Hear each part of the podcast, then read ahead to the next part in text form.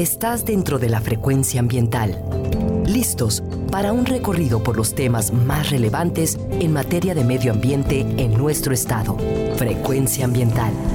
Conduce Sandra Gallo Corona. Bienvenidos.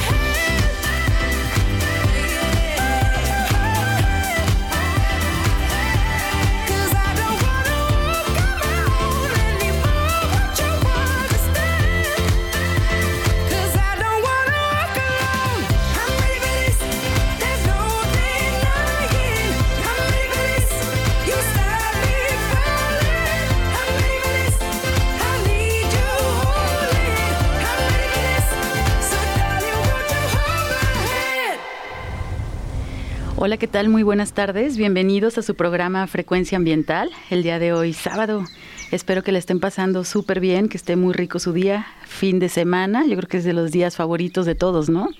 Iniciamos con la canción de Jess Klein, Hold My Hand agárrense de las manos porque el día de hoy tenemos un programa, bueno, excelente, tenemos invitados especiales desde Chile, desde Sudamérica nos visita eh, un invitado muy, muy especial. Ahorita los vamos a presentar, ya están con nosotros aquí en cabina. Y quisiera iniciar eh, agradeciendo a los municipios de Autlán de Navarro y de Ocotlán que tuvimos actividades en las anteriores dos semanas en las cuales a través de el taller Ecos de Fauna de la Secretaría de Medio Ambiente y Desarrollo Territorial estuvimos haciendo unos viajes sonoros a través de los ecosistemas de Jalisco con eh, alumnos de diferentes escuelas. Tuvimos alrededor como de 2.000 asistentes en estos eventos.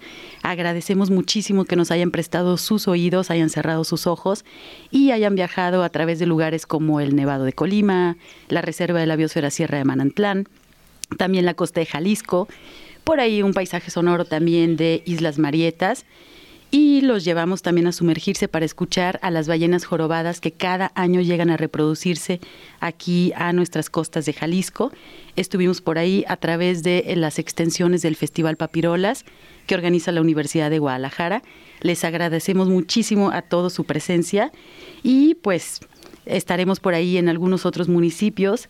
Así que estén atentos también de nuestras páginas de internet a través de eh, nuestra página de Facebook que es eh, Secretaría de Medio Ambiente y Desarrollo Territorial, y la página de Twitter a través de nuestra cuenta de Twitter que es arroba semadethal.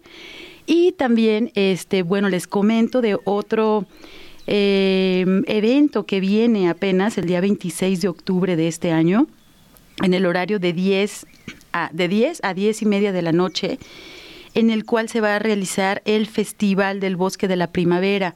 Están invitadísimos todos. Yo creo que la semana que entra vamos a tener este tema para que nos den a detalle todas las actividades que se van a tener pero pues para que vayan agendando, que sería el sábado 26 de octubre de 2019. Esto es en la zona del Bajío, se encuentra por ahí, a lo mejor algunos ubican la escuela Signos, y ahí a un costado se encuentra el Centro de Cultura Ambiental e Investigación Educativa, CAIE, que es una asociación civil, y ellos van a estar realizando el Festival del Bosque, del Bosque de la Primavera. Están todos invitados para que acudan a, este lugar, conozcan más acerca de nuestro bosque, pues también después de los incendios, qué fue lo que estuvo sucediendo, y que vayamos a celebrar pues la vida de este bosque, porque la idea es que con estas lluvias y también con la protección y la conciencia que tengamos todos, pues de que este ecosistema esté vivo de que nos siga proporcionando los servicios ambientales que ya platicamos, estuvo por aquí, recuerdan, el director de la OPD Bosque de la Primavera, el biólogo Marciano Valtierra, nos estuvo platicando de todos los beneficios que pues que nos proporciona este bosque, un ecosistema muy importante y muy impactado por la segunda ciudad más grande de México, que es Guadalajara. Y bueno, eh, ya cumpliendo con estas notas, no quisiera abarcar más tiempo de este programa porque nuestro invitado viene desde muy lejos y quisiera presentarlos. Este, tenemos en cabina, bueno, a una persona local que es un buen amigo también y que me da mucho gusto que, compartamos los micrófonos el día de hoy, que es el maestro Roberto Ramírez Espitia quien es presidente electo de Biólogos Colegiados de Jalisco y también es académico de la Universidad de Guadalajara, del Centro Universitario de Ciencias Económico-Administrativas. Bienvenido, Roberto. Muchas gracias, gracias por este espacio, Sandra, y a la orden. Buenas tardes, bienvenido. Buenas tardes. Y también nos acompaña, nos acompaña desde la Universidad Austral de Chile quien es investigador asociado del Centro Transdisciplinario de Estudios Ambientales y Desarrollo Humano Sostenible, el doctor Luciano Caputo Galarce. Buenas tardes. Buenas tardes, Sandra. Bienvenido. Un encanto estar acá, muchas gracias por la invitación. Gracias, gracias por compartir los micrófonos aquí en Frecuencia Ambiental, donde, bueno, tocamos los aspectos ambientales de Jalisco, pero también nos interesa mucho saber qué se está realizando en otros lugares de Latinoamérica con proyectos de, conservación, de restauración y que podemos aplicarlos también aquí en nuestro estado, porque a final de cuentas, pues somos países hermanos, países latinoamericanos y creo que vale mucho la pena hacer este intercambio de experiencias, doctor Luciano.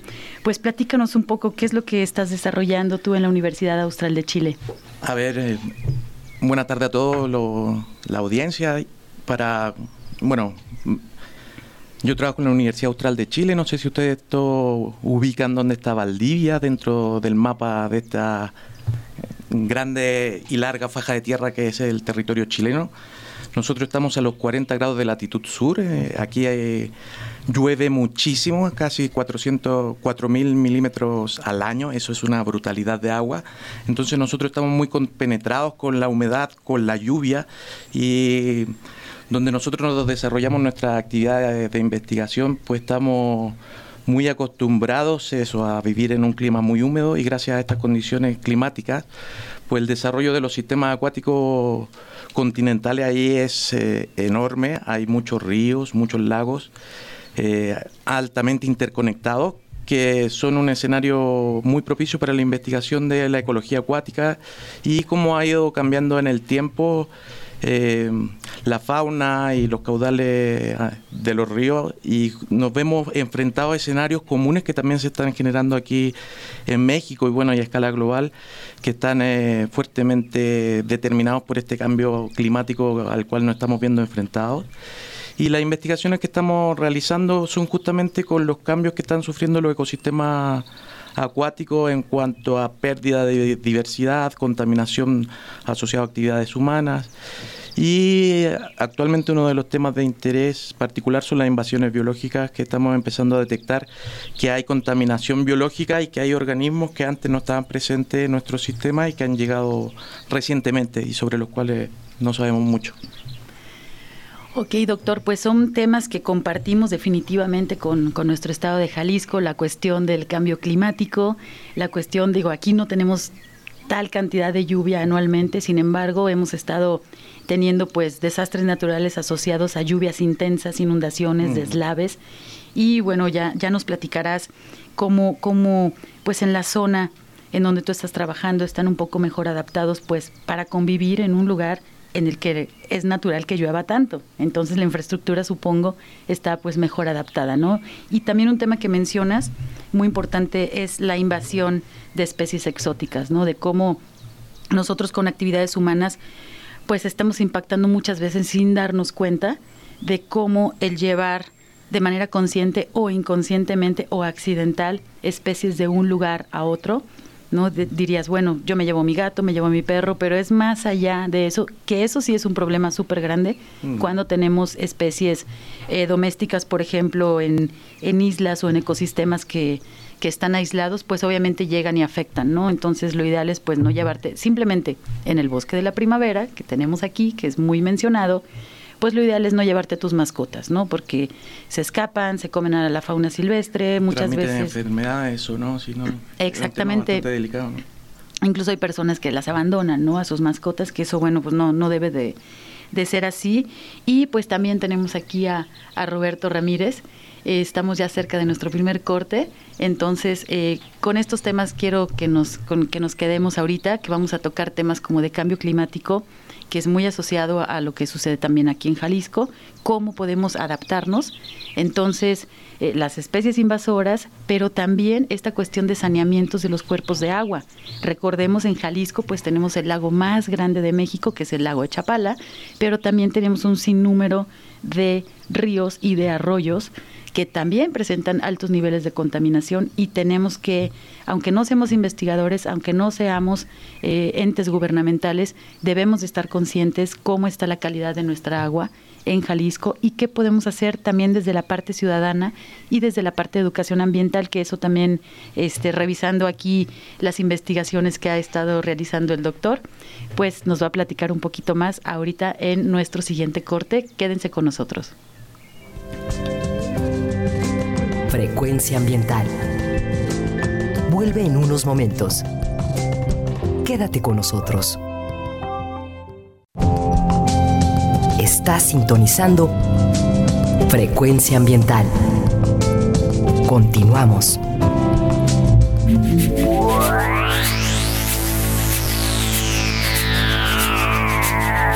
Skip to the bip, my darling.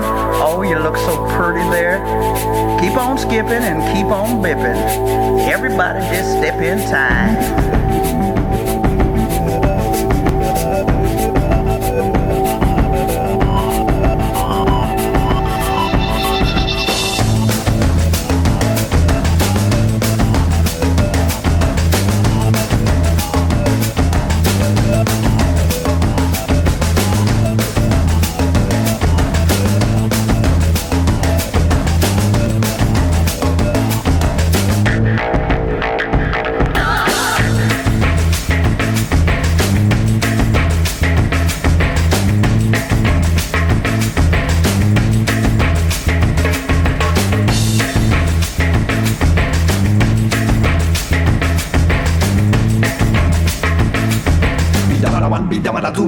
Three and four. Skip to the bit, let your backbone slip. Take a little trip. When you skip to the bit, don't be so hip. Take this little tip, let your spirit rip. When you skip to the bit.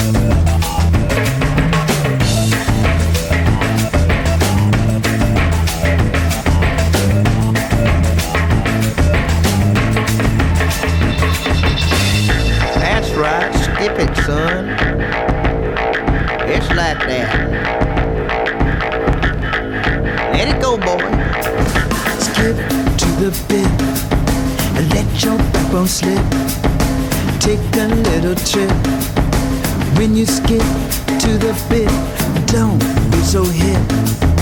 Take this little tip. Let your spirit rip. When you skip to the bit.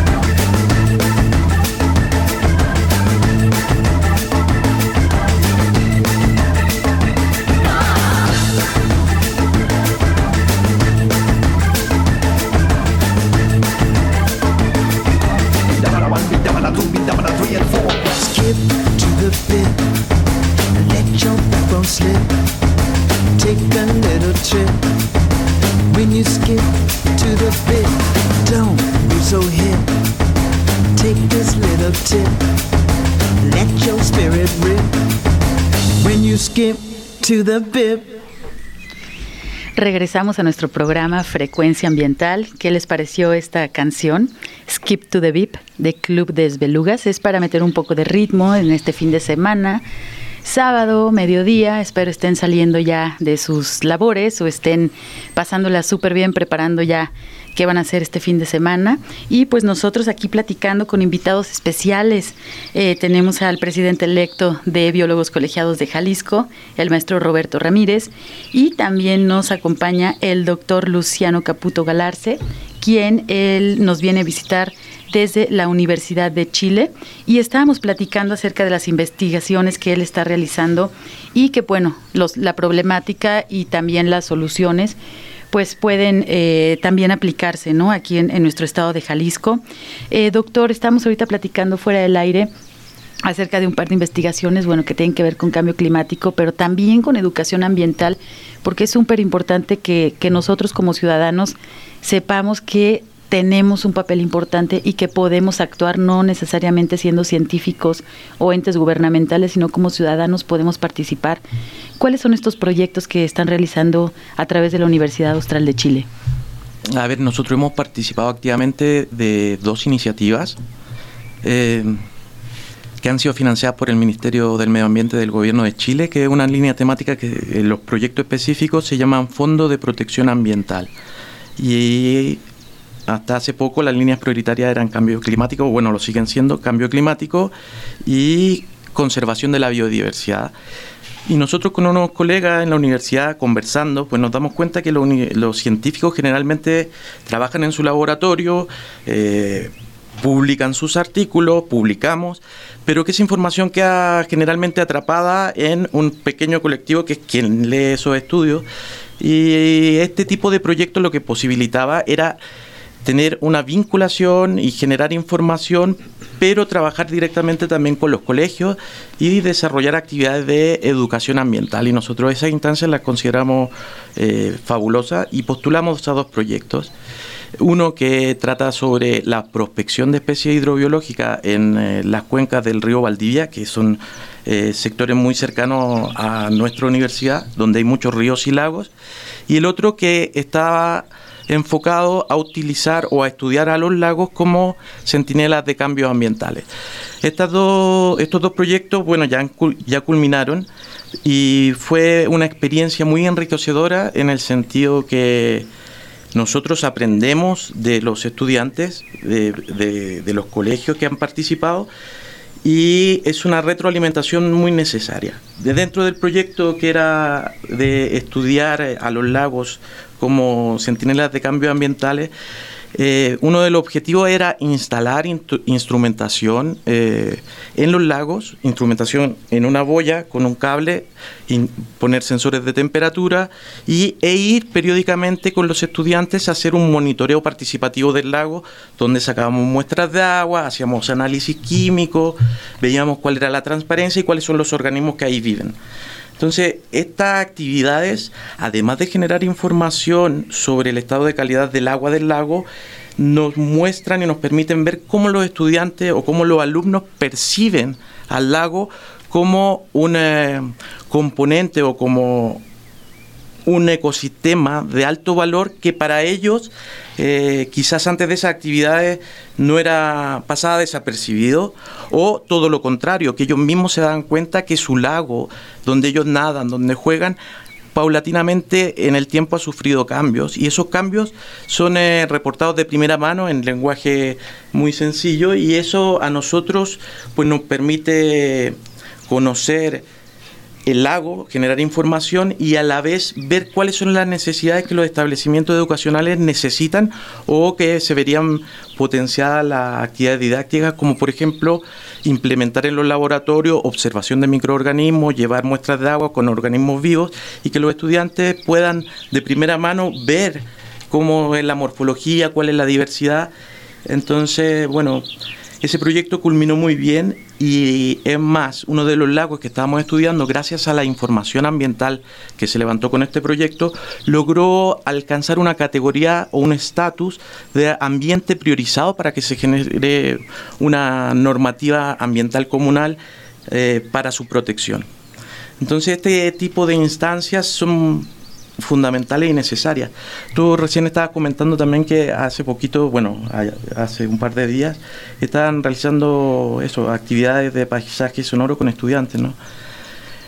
Lo que yo más valoro de los proyectos en los que he participado es que me he podido vincular con eh, profesores, con eh, educadores ambientales y con estudiantes, con jóvenes que nos muestran cuál es una mirada distinta a la que nosotros ya tenemos, que generalmente puede estar sesgada. Y creo que dentro de los desafíos que tenemos como sociedad es avanzar y adaptarnos a los cambios y ver cuáles son las estrategias de gestión y manejo que tenemos que en conjunto promover para la conservación de los servicios, como tú decías, ecosistémicos de los distintos zonas vulnerables que estamos detectando en los territorios. Tú mencionabas el caso de los bosques, nosotros estamos trabajando en el caso de los lagos, pero bosque y lago, los ecosistemas terrestres y los ecosistemas acuáticos están íntimamente relacionados. Entonces, bueno, es muy importante seguir esa línea y, uno va aprendiendo de la experiencia en otros territorios. Sí, de hecho, para nuestro radioescuchas, eh, la importancia de la participación ciudadana en, en tomar eh, muestras o tomar datos también que parecieran duros y científicos. Recuerdan el programa anterior estuvimos hablando del Día Mundial de las Aves Migratorias y nos estaba platicando por ahí el experto desde la Conavio y en Ciudad de México que gracias a las observaciones de la plataforma de Aver Aves o del eBird en inglés, pues se habían logrado también conocer cómo ha estado declinando las poblaciones de aves en Norteamérica y gracias a los datos que aficionados o ornitólogos o especialistas en observación de aves pues estaban subiendo a los sistemas, ¿no? A través de las redes sociales. Acá lo mismo, este también en uno de nuestros primeros programas de frecuencia ambiental estábamos trabajando, eh, platicando, perdón, acerca del muestreo que se hace en la calidad del agua del río Ayuquila, sí, a través de, nuestro invitado que nos platicaba, el director de la Junta Intermunicipal de la gira, y nos decía cómo, pues bueno, los ciudadanos, los habitantes que conviven cercanos a, a, los cuerpos de agua, como tú nos los mencionas, que son las personas que, que se acercan, que están disfrutando de sus ríos, pues también necesitamos saber eh, qué calidad de agua, qué es lo que está sucediendo más allá de los laboratorios científicos, que bueno, nosotros damos la vida ahí en los laboratorios científicos, este, se hacen las publicaciones, ¿no? A través de revistas especializadas, pero necesitamos que la ciudadanía esté en contacto también, eh, que sepan qué es lo que está sucediendo con su entorno, con su río, con sus lagos. Y, y, es importantísimo esto que estás mencionando, doctor. De hecho, también por eso tenemos aquí a nuestro invitado, que no lo hemos dejado hablar, pero ya lo vamos a dejar hablar, al biólogo. Estoy muy seriecito este, acá en un rincón. Este, no, no, no. Eh, la importancia, ¿no? De vincular, por ejemplo, a través de biólogos colegiados, pues cómo eh, eh, fomentar la participación. Platícanos un poquito, Roberto. Sí, pues la idea de justamente de tener aquí a Luciano es este hacer presencia de, de los biólogos, del trabajo que hacemos, que de pronto es muy importante, pero es eso, se queda relegado en silencio, es solo conocido por otros colegas y la idea es de que lo que hacemos se ve dar a conocer a la sociedad. Eh, debemos de ser presencia en la sociedad también porque tenemos muchos esfuerzos que de pronto son muy brillantes en lo individual, pero creo que es hora de que tengamos esta comunidad, esta conjunción de talentos para que este, se haga presente en favor de la sociedad y en favor de los ecosistemas. Son muchos los casos que podemos revisar en México, en Latinoamérica, en el mundo, donde este, si no están los perfiles especializados en las áreas correspondientes, pues los resultados no son los mejores. Entonces es muy importante que este tipo de trabajos se den a conocer a través de esta frecuencia ambiental que me parece magnífica, que eh, los micrófonos del gobierno sirvan a la sociedad para comunicar estas noticias que pues nos llenan de aliento en estos escenarios que tenemos de pronto que no son tan favorables, escuchar estas noticias ¿no? de, de los ecosistemas acuáticos, de las aves, eh, de, muchos, de muchos trabajos que también creo que son dignos de ser escuchados, conocidos, revisados, este, y, y, que, y que, sean difundidos en, en la sociedad que la sociedad se apropie de este tipo de contenidos creo que es muy bueno para sensibilizarnos, para dar a conocer nuestro patrimonio de Jalisco, nuestro patrimonio latinoamericano que es de nosotros. Si no lo apropiamos, es un patrimonio de ríos, costas, mares, océanos, selvas, glaciares allá en Chile, que pues está en riesgo de, de verse perjudicado. Sí, no, pues muchísimas gracias, este Roberto. Los micrófonos están abiertos para los asuntos también de biólogos colegiados. Es gracias. muy importante, como dices, no hemos tenido escenarios muy favorables a nivel mundial, no nada más a nivel local. Sin embargo, pues bueno, no debemos de dejar que el lado oscuro gane ¿no? en esta parte en porque caso. en ningún caso y la unión hace la fuerza. Entonces, yo sí quiero esta, utilizar estos micrófonos bueno para invitar a biólogas, biólogos, microbiólogos, paleontólogos, etnobiólogos, botánicos. Ya ves que los biólogos tenemos muchas facetas, no somos biodiversos, somos una profesión biodiversa, ¿no? Entonces, este antes decían que había biólogos de bota, bata y corbata, entonces para unirnos les, los esperamos en el acuario Michin, el, este, para poder escuchar la charla del, del doctor Lu, Luciano Caputo, y si no en nuestras redes sociales para estar en contacto, búsquenos como Biólogos Colegiados de Jalisco, en Facebook, eh, Biólogos de Jalisco en Instagram, en Twitter, y este para estar en contacto tenemos que este, hacernos fuertes entre nosotros. Exacto, y a través de programas como estos, espacios radiofónicos y también eh, actividades como las que estuvimos realizando, pues la idea también es de, de, dar información a la sociedad en general. Y ya vimos, no nada más aquí en, en Guadalajara, en zona metropolitana, en nuestro estado, es decir, podemos trascender fronteras, ahorita llegando también hasta Chile, que nos van a estar, nos están escuchando y nos mandamos. van a escuchar en la Austral. Claro. Claro que sí, cómo no. Es el mandamos muchísimos saludos y, y, el esfuerzo que están haciendo es muy valioso. Y bueno, yo quisiera, doctor, que nos platicaras un poquito de, del paisaje en Chile, pues eh, es diferente a lo que tenemos aquí en, en, México, ¿no? Que somos más tropicales, ustedes son más australes. Me imagino las montañas que deben de tener los glaciares, ¿no? Preciosos, Impresionantes. preciosos. Y que de ahí se derivan justamente los lagos que estás estudiando. Platícanos un poco acerca de eso. A ver, bueno, Chile la verdad es un país de muchos contrastes. Eh, es un país largo y muy estrecho que tiene como barrera natural, bueno, el océano y la cordillera de los Andes, que pues atraviesa el país de norte a sur.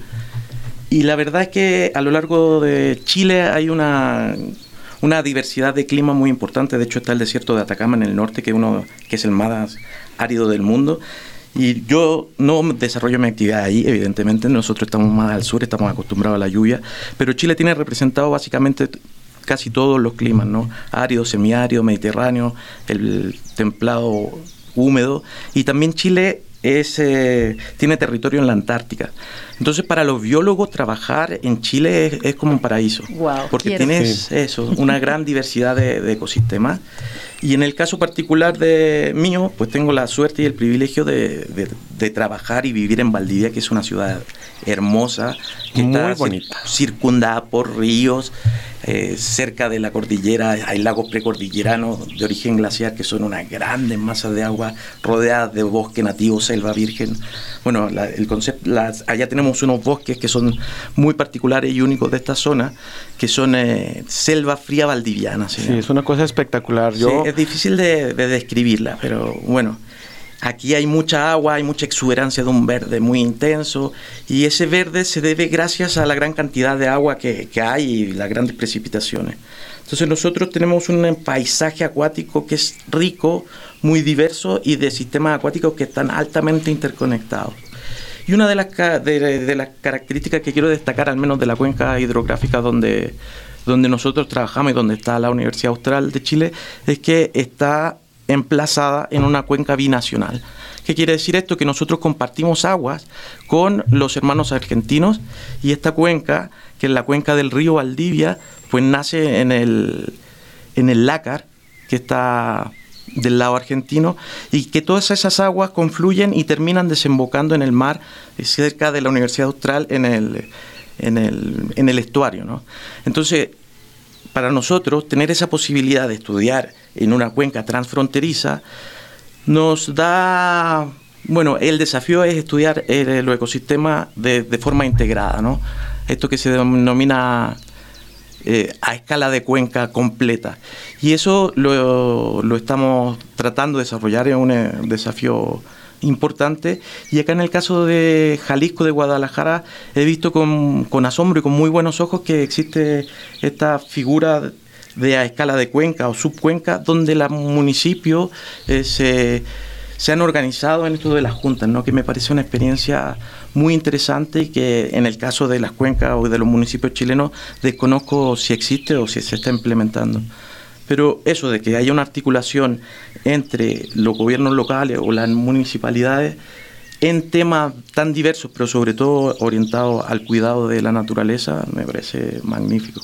Sí, y que de hecho, si lo recuerdan, este, nuestros amigos Radio Escuchas, por ahí el segundo o tercer programa de frecuencia ambiental, tocamos el tema de las juntas intermunicipales, que es justamente lo que está comentando el doctor, de cómo la organización de los municipios para la atención de problemáticas y soluciones ambientales es muy, muy importante. Y como lo mencionábamos, ¿no? Le- Tanto los cuerpos de agua, los ríos, pues no tienen las mismas fronteras políticas. Entonces, la atención debe de ser a través de diferentes municipios para poder lograr estas acciones en beneficio del medio ambiente.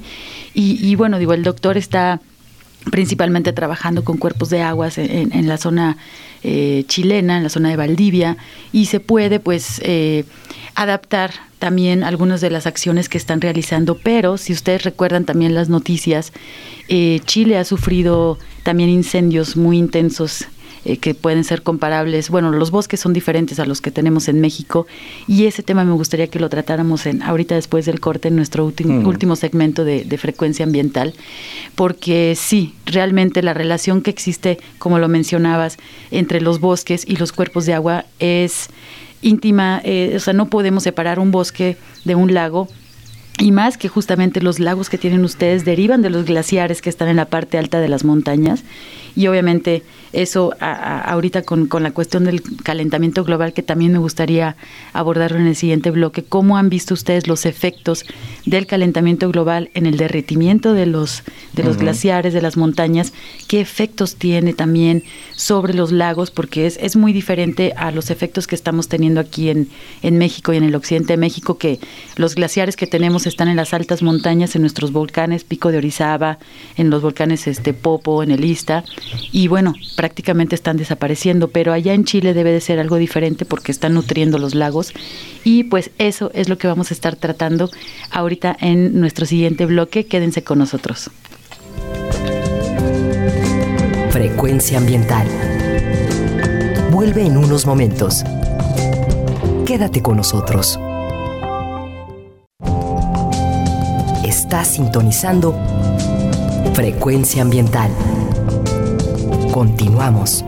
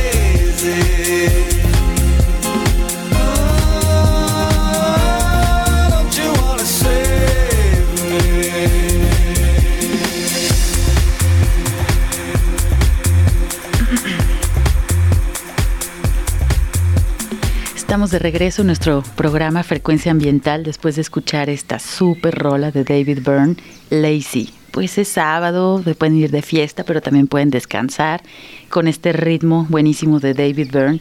Y estamos aquí en cabina con nuestros invitados.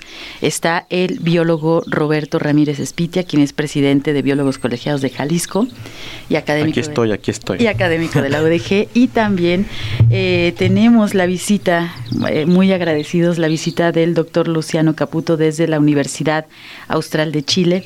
Y estamos platicando acerca de sus investigaciones, de cómo también los efectos del cambio climático pues son muy similares en diferentes países de Latinoamérica, México, Chile, pues comparten esta cuestión, ¿no? Con los glaciares, platicamos un poco también de los paisajes chilenos.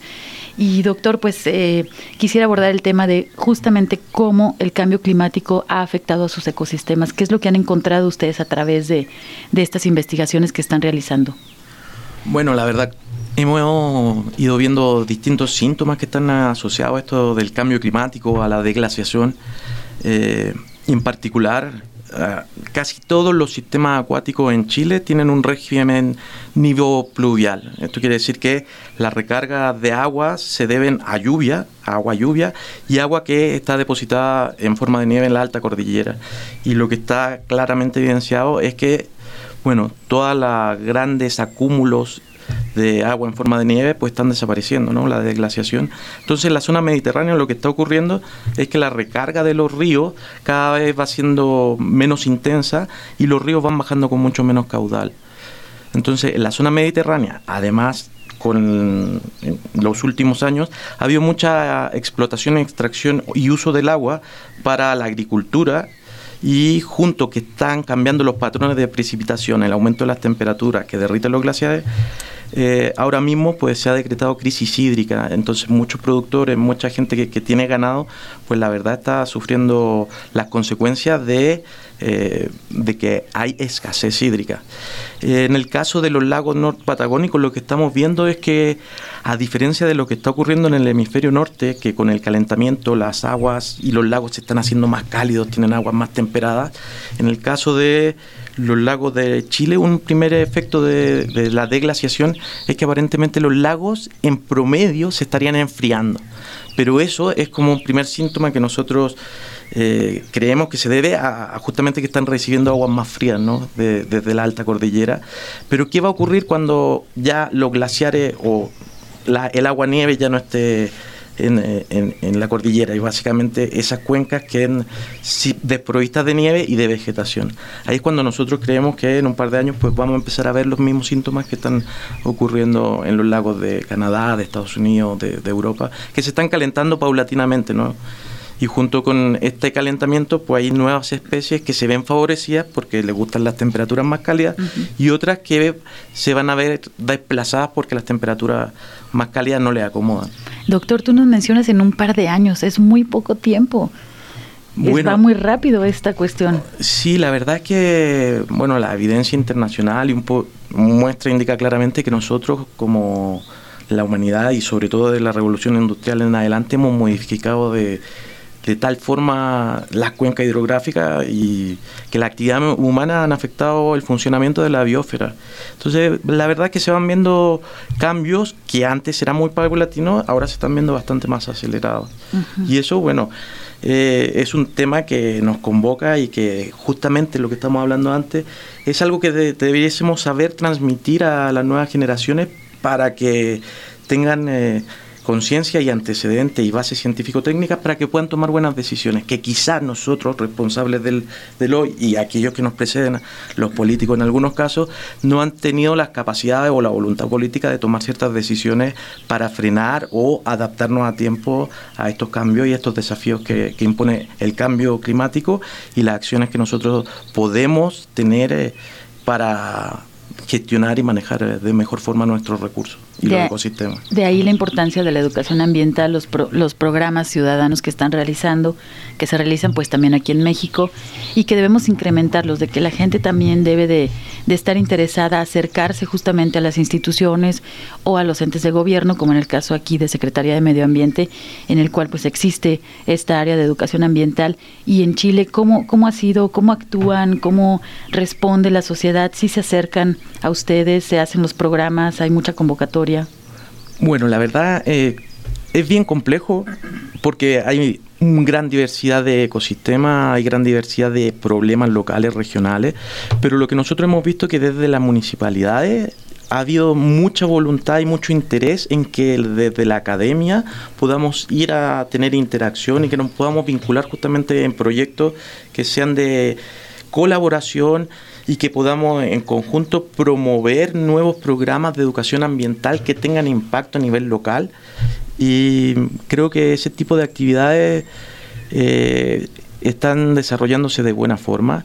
Creo que nosotros estamos al debe, por ejemplo, con lo que yo veo aquí con eh, los biólogos de Jalisco que se han conglomerado y que están eh, eh, activando y que están, bueno, yo gracias a ellos estoy aquí. Por cierto, Roberto, muchas gracias por la invitación. De nada, de nada. Veo que el rol que tienen el biólogo, los distintos profesionales en sus áreas de expertise, pues es fundamental. Y en este caso los biólogos y los investigadores o los científicos, en este caso específico la asociación que lidera Roberto, pues es de mucho beneficio y es muy necesario que exista, porque, por ejemplo, en el caso de los incendios o de la contaminación, pues la gente a quién se va a dirigir, a quién le va a preguntar. Pues a los especialistas que están en las municipalidades, pero bueno, eh, tendrían que dirigirse a la municipalidad a hacer la, pregunta específica. Pero si existe una institución de biólogos que, que conglomera, son muchísimos ustedes. Claro. O sea, en comparación a Chile, aquí todo hay que multiplicarlo como por mil. Desde la biodiversidad, los profesionales, los estudiantes que están en las universidades. Entonces, bueno, ¿cómo lo veo yo? Lo veo como un desafío interesante, como que es un... Eh, que demanda mucha energía, pero que es muy gratificante poder participar y aportar un granito de arena en lo que se pueda. Ok, y la colaboración es un punto clave, Roberto, este, esta parte de, de, que estemos sentados aquí en la misma mesa, que la hora se nos ha hecho como agua, corriendo a través del glaciar, este súper rápido, pero la importancia es eso, unir esfuerzos a través de biólogos colegiados. ¿Qué planes tenemos para Jalisco? Bueno, pues como ya lo acaban de mencionar ustedes, yo creo que la formación que tenemos los biólogos es una pieza clave. Este, la biología ha sido una ciencia de la cual se han derivado muchas de las ciencias ambientales actuales y otras profesiones que también están resolviendo este tipo de, profesiones y yo, y yo creo entonces que es fundamental que, estemos unidos, que sepamos dónde estamos, que sepamos qué estas investigaciones se están realizando, qué utilidad podemos tener. Entonces, nosotros a través de biólogos colegiados de Jalisco queremos justamente este, ofrecer este tipo de investigaciones a quien sea necesario, a, a los entes de gobierno, a las empresas, a las escuelas. Estaban ustedes hablando de la importancia de la educación ambiental y, y lamentablemente tenemos mucha gente que dice que hace educación ambiental, pero que no tiene un perfil pedagógico, educativo como tal. Y estamos hablando de la riqueza biológica magnífica que tiene Jalisco. Jalisco es como una síntesis ecológica de México y si no conocemos esa riqueza acústica, paisajística, biológica, geológica, etcétera, difícilmente vamos a, a protegerla. Entonces nosotros como biólogos queremos ser este escenario donde actualicemos a, biólogos y quizá a otras personas que estén interesados en desarrollar este tipo de proyectos y estos temas, pero darles estas bases desde la ciencia, donde este, tengamos este escenario que nos permita catapultar y estos proyectos y estos esfuerzos, pues que tengan un mejor impacto apegado a la ciencia, apegado a la riqueza del, del Estado y queremos desarrollar este, el cariño por la tierra, el cariño por el terruño, el cariño por... Yo estuve en el 2015 en la Universidad Austral de Chile, Chile, a mí me fascinó estar, por ejemplo, en, el campus Valdivia, que es una isla. Y entonces ya desde mm. ahí este, se, está, se está haciendo este vínculo de naturaleza y conocimiento, que además es el lema de la universidad que me encanta, y el de aquí de la UDG es piensa y trabaja, ¿no? Entonces tenemos que unir este tipo de, de, de esquemas para, para fortalecernos. Tenemos que, querer nuestro entorno. Este, yo me, da mucho gusto, bueno, por cuestiones personales visito mucho la zona de los Altos de Jalisco y me doy cuenta que hay gente muy trabajadora y que se preocupa por el entorno, ¿no? Le, le invierten mucho en la infraestructura, están muy orgullosos de la identidad Entonces yo creo que todas las regiones que tenemos en Jalisco, el norte, la costa, tienen mucho que presumir al mundo a través de las juntas, a través de, de, las cuestiones culturales, ¿no? de las cuestiones étnicas, de las cuestiones de fauna nativa. Entonces yo creo que sí debemos de, de conocerlas, amarlas, respetarlas y protegerlas. Entonces por eso es que invito a biólogas, a biólogos y a quien no, aunque no sean biólogos, pero que quieran aprender de biología, pues a que, a que se acerquen. Que ¿Nos repites tu, tus por redes supuesto, sociales? Este, biólogos colegiados de Jalisco en Facebook, Biólogos de Jalisco en, en, Twitter e Instagram. Les doy el correo de, de inscripciones bcj.gmail.com y también el, el correo de, de, biólogos colegiados de Jalisco.gmail.com. Pónganse en contacto con nosotros, búsquenos. Este, estamos en las redes sociales, ya ahorita las redes sociales es todo. Entonces ya estamos ahí.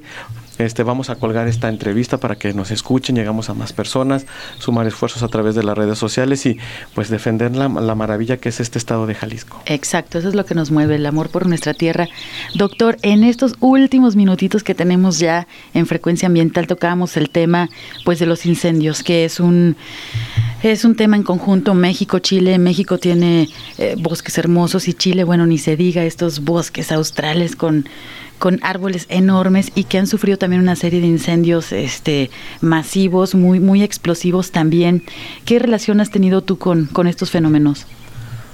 Bueno, relación, verlo, vivirlo, verlo, ver con lástima cómo estos incendios ocurren a una escala espacial muy amplia y que bueno, que están siendo cada vez más recurrentes y que están afectando no solo a México, a Chile, sino, bueno, hace poquito deben haber visto las noticias de los incendios en la Amazonía, ¿no? Uh -huh, sí, claro. Terrible. Entonces, cuando uno ve que están ocurriendo estas situaciones, pues ver la forma en que se pueden prevenir o tratar de identificar las causas que promueven que, que se nos estén quemando los bosques. En el caso de Chile, pues lo que está claramente identificado es que hemos tenido eh, un reemplazo del bosque nativo por, por, plantaciones exóticas que les gusta el fuego, con plantas que son invasoras, ¿no?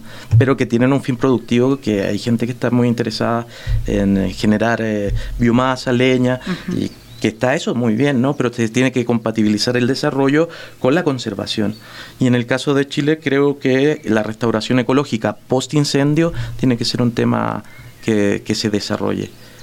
Y que la ciudadanía también puede acercarse a las autoridades y también a las universidades y ver cómo se pueden hacer las reforestaciones, porque eh, reiteramos, ¿no? no es lo mismo el valor de un bosque maduro a que digas, bueno, no importa que se quemó y vamos a hacer la reforestación, obviamente no hay comparación, las funciones ecológicas de un bosque maduro son muchísimo mayores y pues también eso se está atendiendo desde, desde aquel de tu país hermoso que queremos visitar. Bueno, México no lo hace nada mal, es biodiverso, es magnífico y la gente muy cálida, yo estoy muy contento de haber visitado por primera vez Guadalajara y espero que no sea la última. Esperemos que no. No, bienvenido y la, las colaboraciones, lo que podamos este también nosotros aportar para que el medio ambiente de Chile pues también se conserve y aprender de las experiencias. Digo, nosotros no tenemos estos lagos eh, derivados de los glaciares, pero sí tenemos nuestros lagos, tenemos sistemas productivos, tenemos contaminación desafortunadamente asociada a nuestros cuerpos de agua y tenemos que aprender de las experiencias también de nuestros países hermanos como Chile.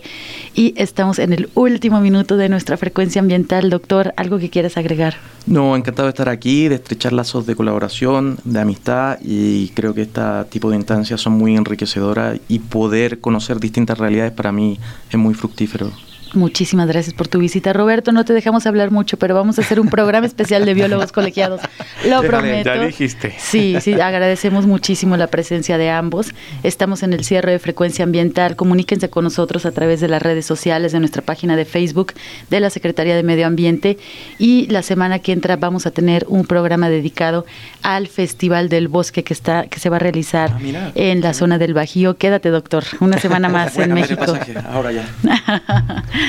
Les agradezco mucho su escucha. Pasen a ti, muy Sandra. buen fin Sí, de muchas semana. gracias, ¿eh? Muchas gracias. Hasta Saludos la a próxima Chile, semana. al Austral. Sí, muchos saludos, Universidad Austral de también Chile. En vivo y en directo. Sí, muchísimas gracias. Por hoy ha sido todo en Frecuencia Ambiental. Te esperamos el próximo sábado a las 2 de la tarde para seguir explorando los temas relevantes del medio ambiente de nuestro estado y más allá. Frecuencia Ambiental, una coproducción de la Secretaría de Medio Ambiente y Desarrollo Territorial y JB Jalisco Radio. Hasta entonces.